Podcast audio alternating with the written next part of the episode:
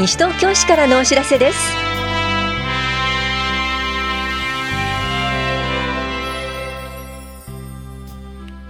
今日は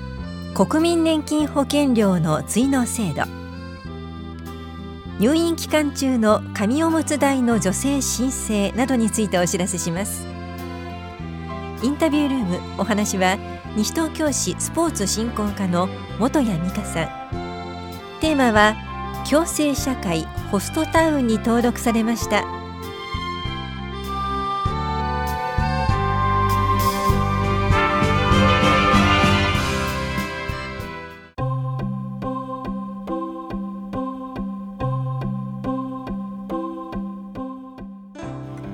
国民年金保険料の追納制度についてお知らせします。国民年金保険料の全額免除や一部免除。若年者納付猶予学生納付特例の承認を受けると保険料の全額を納めた場合と比べて将来受け取る年金額が少なくなります。この場合過去10年以内に承認された免除や猶予について追納することで老齢基礎年金額を増やすことができます。ただし一部免除については納めるべき一部の保険料を納付している必要があります。免除や猶予を承認された期間のうちより古い保険料から納める必要があります。申し込みは田無庁舎2階の保険年金課本屋庁舎1階の市民課と武蔵野年金事務所窓口で行っています。なお今年3月までに追納する場合の月額保険料を2月15日号の広報西東京に掲載していますのでご確認ください。詳しくは武蔵野年金事務所までお問い合わせください。保険年金課からのお知らせでした。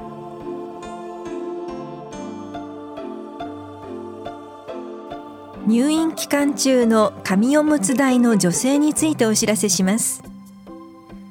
去年11月から今年2月までに紙おむつの持ち込み不可の病院に入院し紙おむつ代を病院に支払っていた高齢者などに助成を行います。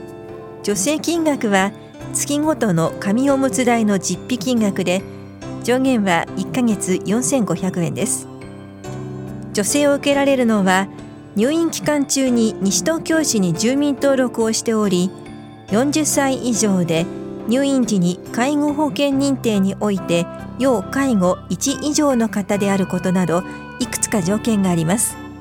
対象者の詳細と申請に必要なものについては3月1日号の広報西東京などをご確認ください。申請は31日までです。申請とお問い合わせは高齢者支援課までどうぞ。なお去年3月から10月までの入院分をまだ申請していない方は今回のみ申請を受け付けます。次回今年3月から6月入院分の受付は7月を予定しています。その際2月以前の未申請分は受付できませんのでご了承ください。高齢者支援課からのお知らせでした。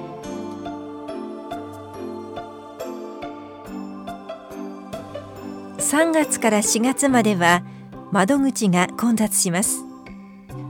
おおむね4月10日までは市民課の窓口が大変混み合います。特に混雑が予想される月曜日金曜日や祝日明けを避けるなど混雑の緩和にご協力ください。手続き期間は市外への転出はおおむね2週間前から。市内への転入転居は引っ越し後2週間以内です。住民票移動印鑑登録証明書発行業務マイナンバーカード更新手続きはひばりが丘駅前出張所。柳橋出張所でも取り扱っています。市庁舎駐車場は有料時間貸し駐車場です。市役所で手続きをする方は1時間無料となりますが混雑時に待ち時間が長くなり超過した分は有料になります。駐車場の駐車台数には限りがありますので来庁の際には公共交通機関をご利用ください。市民課からのお知らせでした。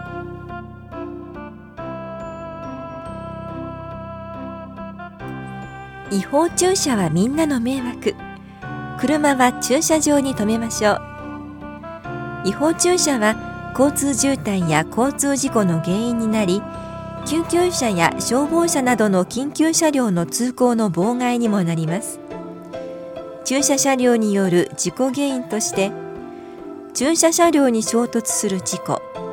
駐車車両があるため進路変更した際の事故。駐車車両前後の飛び出し事故。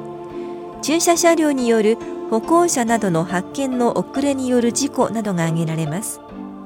車を駐車する際は駐車場を利用するなどドライバーの皆さんのご協力をお願いします。また西東京市では西東京市違法駐車等の防止に関する条例により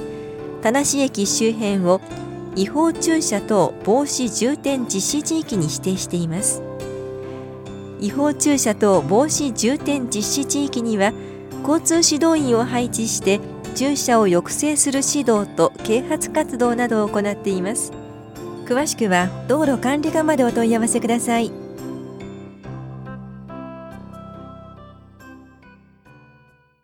インタビュールーム。お話は、西東京市スポーツ振興課。元谷美香さん。テーマは、共生社会ホストタウンに登録されました。担当は近藤直子です。共生社会ホストタウンに登録ということですが、これまでも西東京市はオランダのホストタウンに登録されていると元谷さんにお話をいただいていました。共生社会ホストタウンというのはどういうことなんでしょうか？はい共生社会ホストタウンとはパラリンピアンの受け入れをきっかけに各地における共生社会の実現に向けた取り組みを加速し2020年以降につなげていくものとして国が認めた自治体です。主にパラリンピアンとの交流を通じてパラリンピックに向けた機運醸成や市民が直接接することで障害や障害者への意識を変える取り組みと心のバリアフリーやユニバーサルデザインのまちづくりの取り組みを行います。今回の共生社会ホストタウンはどういう経緯で登録まで至ったんでしょうか？西東京市は平成29年10月から障害者スポーツの普及啓発、障害者の理解促進などパラスポーツを通じた社会課題等の解決に向けてオランダオリンピック委員会スポーツ連合と連携してゲームチェンジャープロジェクトパラスポーツで社会を変えるに取り組んでいます。オランダが歴史的に成し遂げてきた社会におけるパラスポーツの定着やパラスポーツを通じた共生社会の促進に関する知識経験を学ぶ中でさらなるオランダとの交流を図り東京オリンピック・パラリンピック大会開催に向けた機運醸成と共生社会の実現に向けた取り組みを促進させるため平成30年12月にホストタウンに登録されました。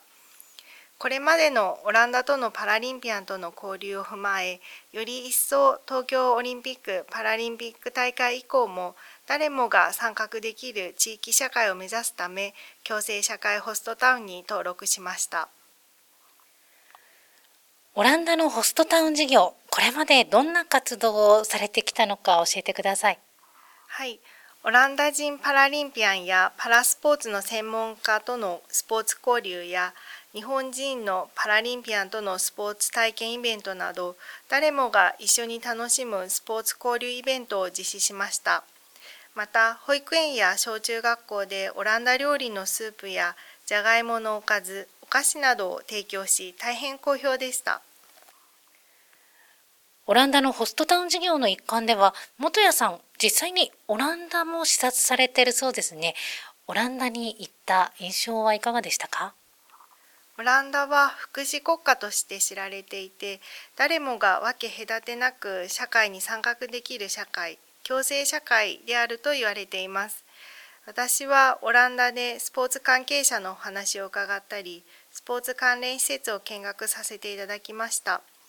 障害者が安心してスポーツができる場所とそれをサポートする活動がオランダにおける誰もがスポーツができる環境を実現させているというところが印象に残りました。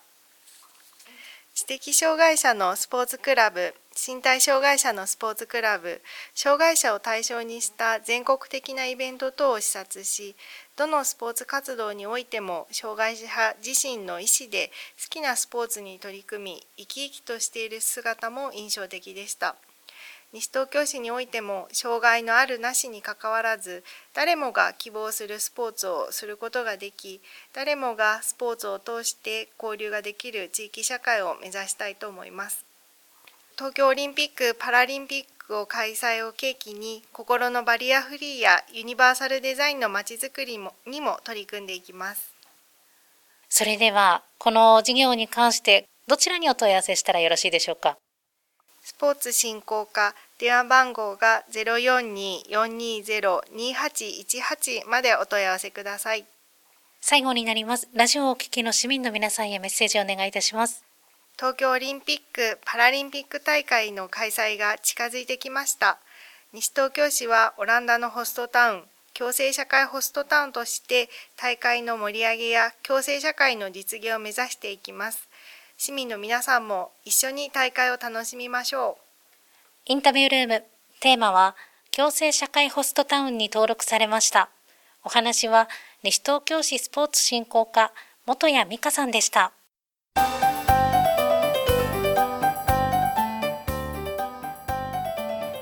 市民税都民税申告受付期限と確定申告の申告納付期限の延長についてお知らせします。市民税都民税の申告受付は3月16日までが期限でしたが新型コロナウイルス感染症の拡大防止の観点から申告期限を4月16日まで延長します。延長期間中は棚視庁舎2階にて受付相談を行います。また郵送により提出することもできます。一方令和元年分申告所得税贈与税及び個人事業者の消費税の申告納付期限も4月16日まで延長します。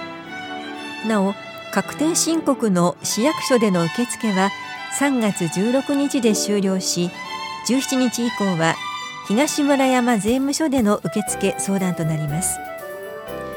確定申告書は郵送による提出もできます。詳細は国税局のホームページをご覧ください。市民税課と東村山税務署からのお知らせでした。